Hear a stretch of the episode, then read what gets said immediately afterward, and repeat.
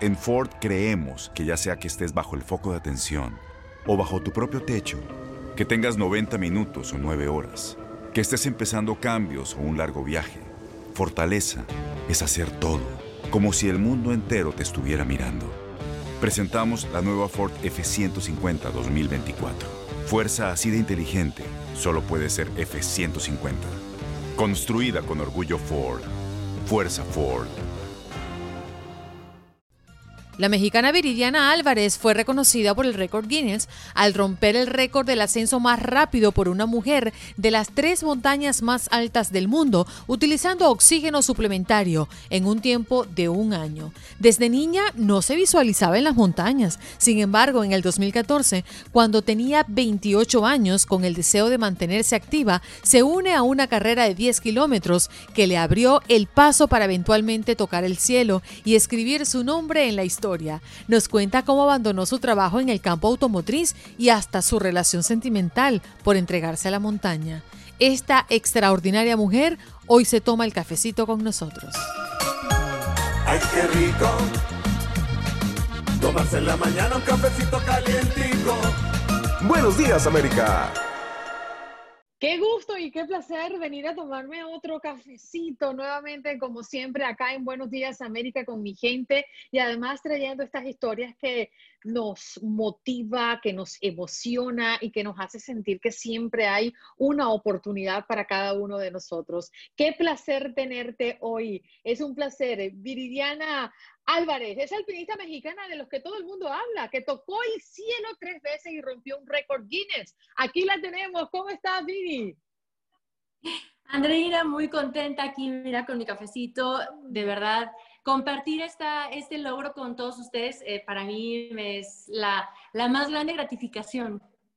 Sí, no, y sin lugar a dudas, hoy hablar de, de una mujer mexicana que ha puesto el nombre de México bien en alto porque esta mujer que usted está viendo aquí, que se está tomando el cafecito con nosotros, fue reconocida por el récord Guinness al romper el récord del ascenso más rápido por una mujer de las tres montañas más altas del mundo, utilizando oxígeno suplementario. Cuéntame, ¿cómo es esto? ¿Cómo lo logras? ¿Y qué significa para los alpinistas? Porque ustedes tienen sus propios códigos.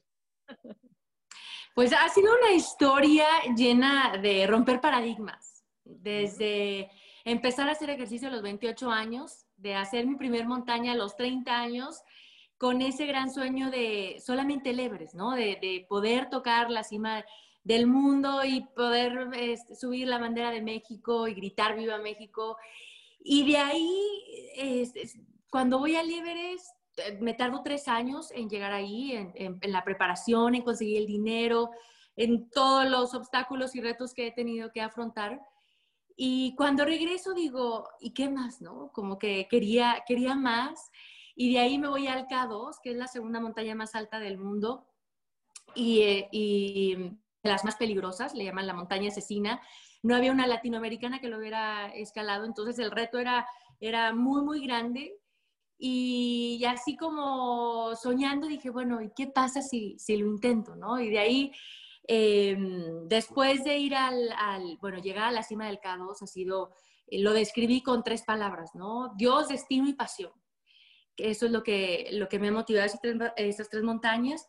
Y de ahí me voy a, a Kanchenjunga, que es la tercera montaña más alta, y ahí es donde se logra el récord Guinness, que era algo que no planeaba, era algo que, que surge, que es resultado de, pero que ha sido un camino de, pues también de, de sacrificio, ¿sabes? Desde, desde tener este, un trabajo de oficina y tener que renunciar y tener una vida normal y ahora estar en esto.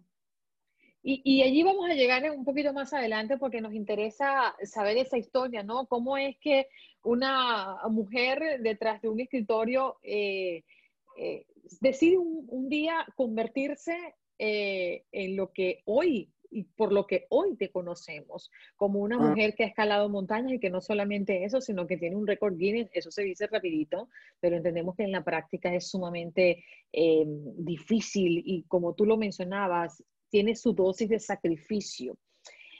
A ver, este, este tema de, los montañistas esconde, como lo decía al principio, muchos códigos, Piri.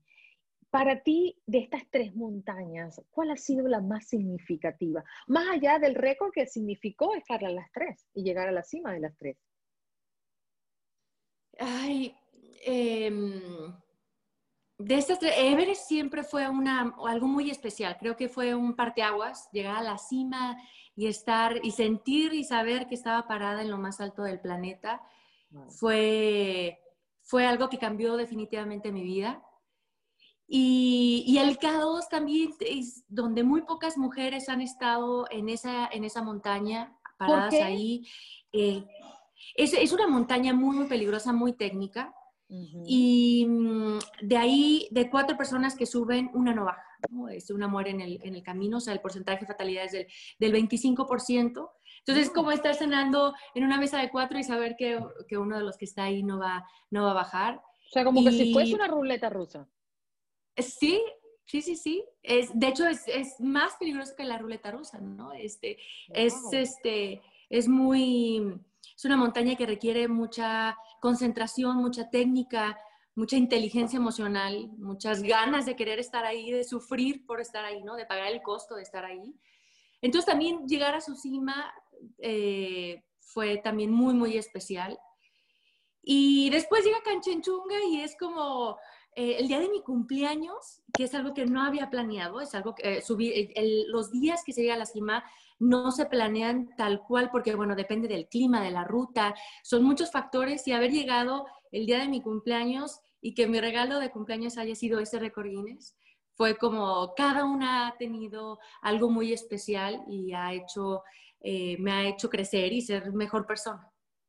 Una de las cosas que más me llama la atención de tu historia eh, es que tú, tú tenías un, un, trabajo promedio detrás de un escritorio, ¿no? Y, y, y, para los que han tenido un trabajo como ese, saben que hay una seguridad, una tranquilidad relativa dentro de una normalidad eh, y sin mucho riesgo. Y prácticamente le cambias la tortilla a tu destino, ¿no? Cumpliendo con lo que quizás eh, para la sociedad no es algo correcto. Salir de un trabajo tradicional, se supone que uno lo que le dicen en, cuando es pequeño, estudia, ve a la universidad, gradúate, un trabajo que te dé 15 y último, y te compras una casita, tienes perro, hijos y tu vida eh, eh, está lista, está hecha, ya, ya, ya hiciste y alcanzaste sus sueños.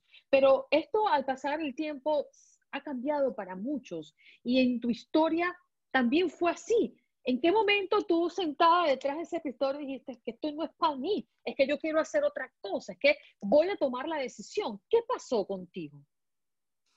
Duré 10 años trabajando atrás de un escritorio, ¿no? Y, yo en, la parte profesional traté siempre de, de, mm, pues, de, estudiar mucho, ¿no? Hice mi carrera y luego conseguí una beca para hacer este, una maestría y era, era el camino el que yo pensé que, era en el que iba a estar y le dediqué mucho tiempo y esfuerzo y cuando se cruza, desde esa primera carrera que hago de 10 kilómetros, que son este, 6 millas, que fue como mi iniciación al ejercicio a los 28 años, empiezo una nueva etapa como de esa parte, ahora de reto, no solo en la parte profesional, sino en la parte de, del ejercicio.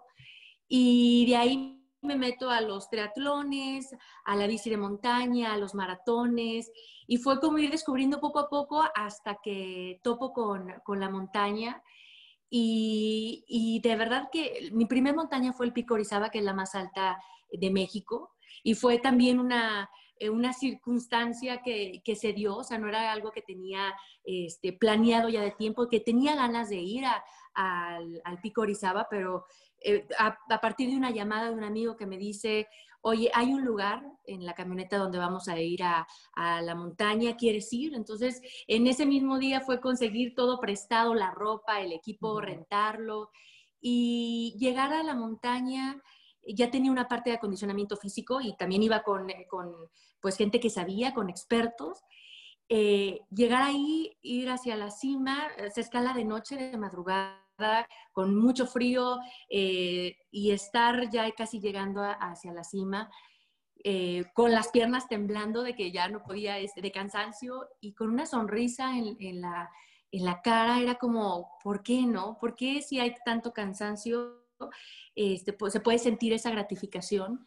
Y creo yo que ahí encuentro también una parte que no había vivido, que era el de, el de vivir una pasión, el de vivir esos momentos donde algo te llena tanto, donde no te lo puedes explicar con la razón y es algo que el, que el corazón late más rápido y que no lo puedes entender y que muchos lo viven eh, con el fútbol, o viven con otro ejercicio, con su trabajo, con una fundación, con un, eh, en, su casa, ¿no? Entonces, encontrar una, una, pasión, creo yo, que en la vida es un privilegio, que no todos se dan ese privilegio de encontrar y de buscar esa pasión y de vivirla.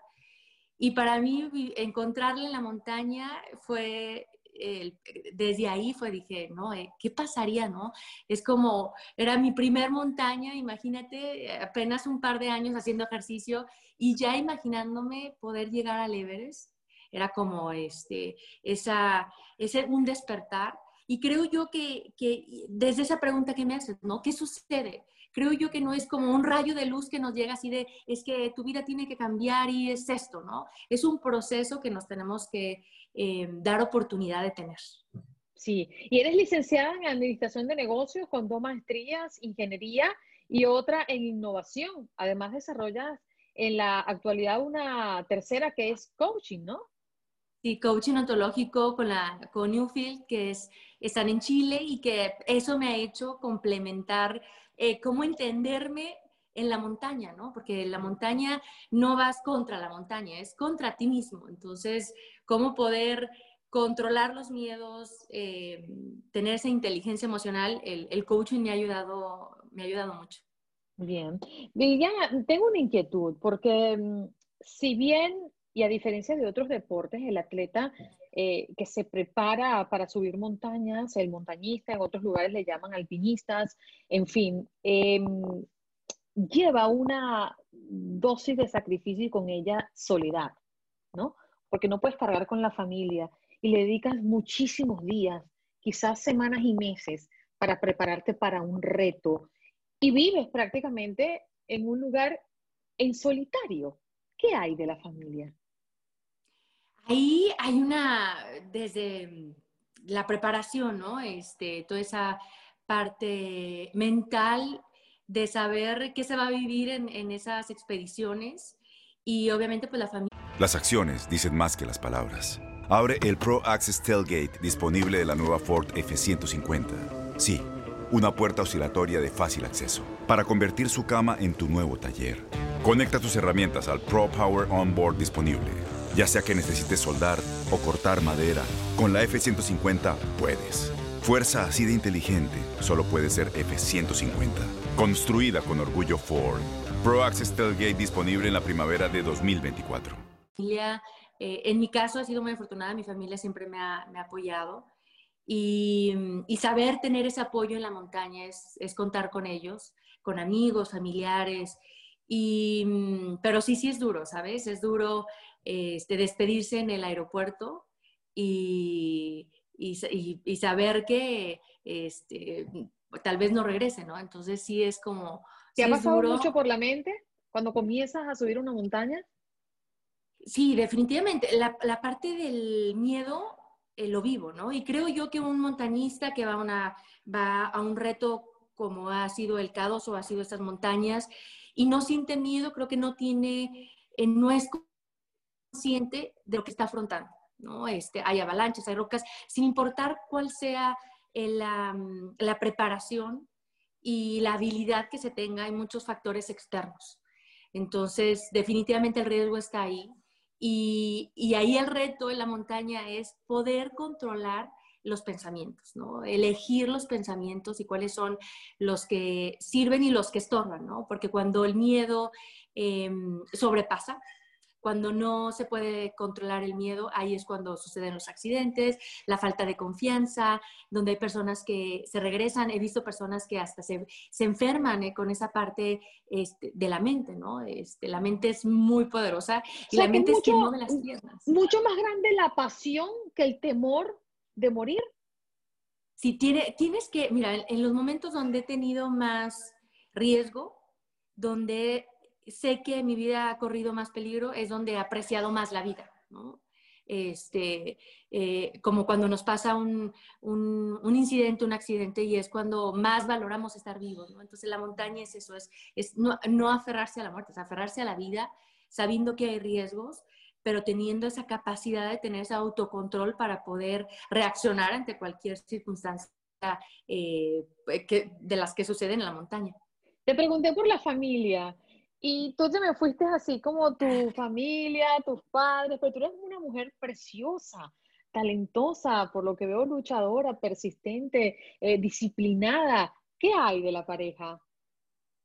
Mm, mira, cuando empieza en este tema de, de la montaña, antes de iniciar, este, yo eh, ya estaba a punto de casarme y cuando antes de irme a mi primer 8000, que fue toda una preparación, tuve que hacer varias montañas antes para llegar al Everest, ahí decido eh, no casarme, decido este, eh, regresar al anillo y, e ir a la montaña. Y creo que ha sido parte, no, no lo llamaría un sacrificio, sino decisiones, ¿no? Creo ¿Y por qué las dos cosas no, no andaban? Eh, yo creo que sí se pueden, sí se, sí se pueden llevar, pero en ese momento para mí era como más, tenía una mayor ilusión a la montaña que, que, al, que al casarme y creo que lo más honesto que pude hacer fue, hecho, o sea, fue eso. Y, mm, y también, eh, por ejemplo, en el 2018, cuando es cuando subo el OTS y K2, pasé este, alrededor de 6, 7 meses en la, este, la montaña, ¿no? Entonces, son muchos meses fuera y es muy complicado tener una pareja y, estar este, bajo esas circunstancias donde las expediciones en la mayoría pues son hombres, eh, se está muy lejos, está en peligro, entonces sí es, sí es un, un reto este, tener eh, una pareja estando haciendo esto, ¿no? ¿Y cómo ves el futuro? Yo, esto, el tema de la montaña para mí es un momento, ahorita es un espacio, ha sido una plataforma que me ha hecho crecer muchísimo pero no la veo llevándola eh, todavía unos 10, 20 años más. Creo que mi reto ahorita es subir las 14 montañas más altas del mundo, que, que llevo 5, me faltan 9, todavía es un camino muy largo, pero el reto del siguiente año es el del siguiente año y, y, ver si puedo hacer otros récords más y, y subirlas en el menor tiempo posible para poder ahora sí decir, ok, ahora este, sí quiero tener familia, sí quiero casarme y, obviamente no me veo así, no me veo teniendo hijos siguiéndome estas montañas tan peligrosas, ¿no? Entonces, creo que es, es, un, es un momento ahorita, es un espacio que, que, también uno planea y después suceden muchas cosas, ¿no? Al principio decía Everest y ya, y ya me retiro y bueno, han pasado cinco años y aquí sigo. Miriam, a mí me encantaría terminar esta entrevista con un mensaje para aquellas mujeres y hombres que hoy están detrás de, un escritorio o están detrás de un volante, ¿por qué no? O, cualquier trabajo tradicional en los que lo hacen por ganar dinero para que sus familias vivan, pero no se sienten a gusto y que tienen una inquietud por, por, lo más pequeña que parezca. ¿Cuál es ese mensaje que tú hoy le puedes decir a esas personas que creen que una, un 15 y último, un salario es lo único que puede cubrir sus necesidades y darles seguridad. ¿Qué podrías decirle tú a esas personas que hoy no se atreven? hay muchos aprendizajes que me ha dejado la montaña, pero creo que el más importante que me ha hecho aventarme a ese vacío, salir de mi zona de confort y aventarme a la incertidumbre, ha sido saber que solamente tenemos una vida que no hay segundas oportunidades, que no hay ensayos y que lo que no, que lo que no hagamos nosotros por nuestros sueños nadie más lo va a hacer. ¿no? Y, que hay que soñar grande, que hay que tener esa capacidad. Si, si tenemos la capacidad de soñar algo grande es porque tenemos la capacidad de hacer de que tenemos que confiar en nosotros mismos, que ha sido también un, aprendizaje muy grande y una parte muy importante en, en, este camino de la montaña, porque en todo momento yo soy de Aguascalientes donde no hay montañas, ¿no? Este, y cuando decía que iba a ir al Everest, cuando se iba al K2, me decía, ¿y tú quién eres, no? Este, como, ¿qué preparación? Apenas a los 30 años empiezas. Entonces, si yo no hubiera tenido esa capacidad de confiar en mí, creo que no estaría aquí platicando contigo de este, de este récord Guinness, ¿no? Entonces, hay que confiar en nosotros, en nuestras capacidades. Todos nacemos con dones específicos, únicos, eh, con cualidades y creo yo que con un propósito de vida y, esa, y ese reto ahora de, de escuchar, ese, escuchar el corazón, de tener esa intuición para ver cuál es nuestro propósito de vida y obviamente sí hay que tener ese, ese ingreso, pero creo yo que ese ingreso va consecuente a cuando hacemos algo que nos apasiona, cuando nos entregamos, el, el dinero viene, ¿no? Este, no ir tras del dinero, sino ir tras de esa trascendencia que podemos tener en la vida.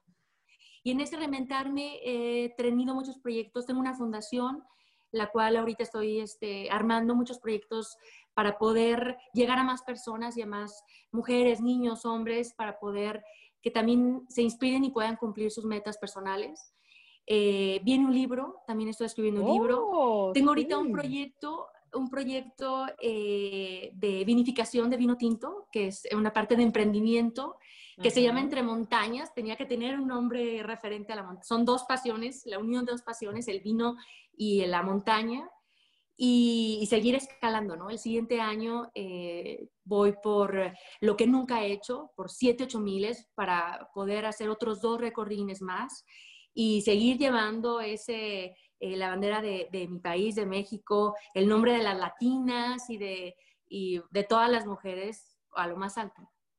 Mm, En una oportunidad escuché algo que decía, no sé si lo voy a decir textualmente, pero decía algo así como que no escales montañas para que el mundo te vea, sino escala montañas para ver el mundo.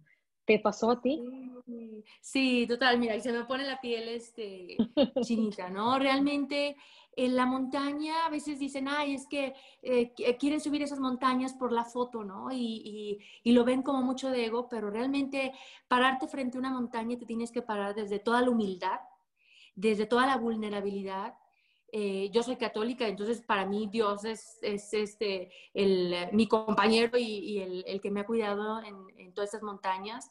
Entonces, definitivamente sí ha sido un encuentro, un, una, un espacio para conocerme y para conocer a Dios, para, para ser mejor persona. Y eso es lo que yo le deseo a todas las personas, ¿no? Que encuentren ese, ese espacio, ese lugar donde puedan eh, vivir eso. Bueno, sí, y, y, con esto vamos a cerrar la entrevista, pero conocí en una oportunidad a, a, José Antonio Delgado, no sé si lo recuerdas, un montañista venezolano que murió en una montaña y conocí a su familia. Y lo que más me llamó la atención es que su esposa eh, nunca renegó de lo que hacía él, sino más bien estaba muy complacida de que él haya dejado eh, y su cuerpo quedó en la montaña, porque entiendo que es un código que existe, si mueres en la montaña, quedas allí en la montaña, algo que a mí me impresionó mucho. Y ella, al hablar de la experiencia de su esposo que no volvió a casa, eh, decía que ella estaba feliz porque él era feliz en la montaña y que ella lo dejaba ir, ¿no? El tiempo que se, le era necesario para cumplir y alcanzar su meta y alcanzar la cima que quería conquistar en cualquiera de sus retos. Y eso me llamó poderosamente la atención porque uno a veces piensa en uno, uno a veces dice, bueno, eh, yo soy egoísta y lo sé y lo reconozco, pero, y hablando y escuchando tu historia, también me traslada un poco lo que vivió esa familia y que en nombre de él pues nació también uno de los eh, grupos más nombrados en la región llamado Proyecto Cumbre. José Antonio Delgado dejó su cuerpo, su vida y su alma allí en la montaña y yo creo que ustedes son personas muy valientes y entregadas a la montaña porque no temen, como ya les nos decías tú, no temen dejar su alma allí pegado. Qué misterio, qué cosa tan extraña allí en la montaña, que nosotros no conocemos. y, bien dicen, ¿no? No hay que buscar eh, una vida larga, sino una vida ancha, ¿no? Este, llenarla todos los días de, de emociones, de satisfacción, de gratificación. Y, y sí, definitivamente hay mucho misterio en la montaña y ver, es muy fuerte ver cuerpos eh, en la montaña porque es, es eh, saber esa vulnerabilidad que todos podemos tener estando ahí, ¿no? Y quedamos todos por un sueño. ¿Los cuerpos lo has visto? Sí, sí, en el Everest me toca ver cuerpos en el camino. En el K2 me toca ver a alguien morir. Íbamos todos para arriba y un canadiense de la expedición continua. Eh, no sabemos si su cuerda eh, se rompe o fue un error humano, pero empieza a caer. Es una montaña tan eh, vertical que empieza a caer pues miles de metros y, y, verlo y todavía eh, fue esperar unos minutos, hablar por radio, eh, ver quién era, qué podíamos hacer, su equipo ya iba bajando y dar el siguiente paso hacia arriba, ¿no? O sea, acabo de ver morir a alguien y sigo, sigo todavía hacia arriba, ¿no? Entonces, hay algo, eh, es un misterio de verdad, esta parte de la pasión, de la entrega, de ir tras un sueño y, demuestra que, no tenemos límites, ¿no? No tenemos límites buscando y encontrando. Creo yo que cuando tenemos la llave del motor, que es nuestra pasión, podemos llegar lo más lejos que, este, que queramos, ¿no? Qué bonito y qué admirable. La verdad es que no me hallo donde estás tú, ¿no? La verdad es que creo que hay muchos que todavía nos falta entender muchas cosas y, quiero cerrar con esto, el misterio de la montaña, es impresionante. Gracias por estar con nosotros, eres eh, una mujer digna de admirar y creo que México está muy orgulloso de tenerte. Ay, no, al contrario, muchísimas gracias. Para mí de verdad es, es me llena compartir historia y que alguien más diga, ¿y por qué no empiezo a correr? Eh, cinco kilómetros, ¿no? Una milla, dos millas, o sea, que alguien más se pueda inspirar, para mí es, es una manera de trascender, ¿no? Más allá de un diploma, de un récord, de, de una montaña, el trascender a través de otros creo es lo más, eh, más eh, loable, ¿no? Que puede haber. Seguramente. Si nos inspiraste a todos, nosotros sé que va a haber muchas oportunidades para seguir inspirando a personas a salir detrás de ese escritorio y a perseguir sus verdaderos sueños. Un abrazo y salud con este cafecito en mano. Un abrazo de regreso. ¡Ay, qué rico! Tomarse en la mañana un cafecito calientico. Buenos días, América. Boost Mobile tiene una gran oferta para que aproveches tu reembolso de impuestos al máximo y te mantengas conectado. Al cambiarte a Boost, recibe un 50% de descuento en tu primer mes de datos ilimitados. O, con un plan ilimitado de 40 dólares, llévate un Samsung Galaxy A15 5G por $39.99. Obtén los mejores teléfonos en las redes 5G más grandes del país. Con Boost Mobile, cambiarse es fácil. Solo visita boostmobile.com. Boost Mobile, sin miedo al éxito. Para clientes nuevos y solamente en línea, requiere AroPay. 50% de descuento en el primer mes requiere un plan de 25 dólares al mes. Aplican otras restricciones. Visita Boost Mobile para detalles.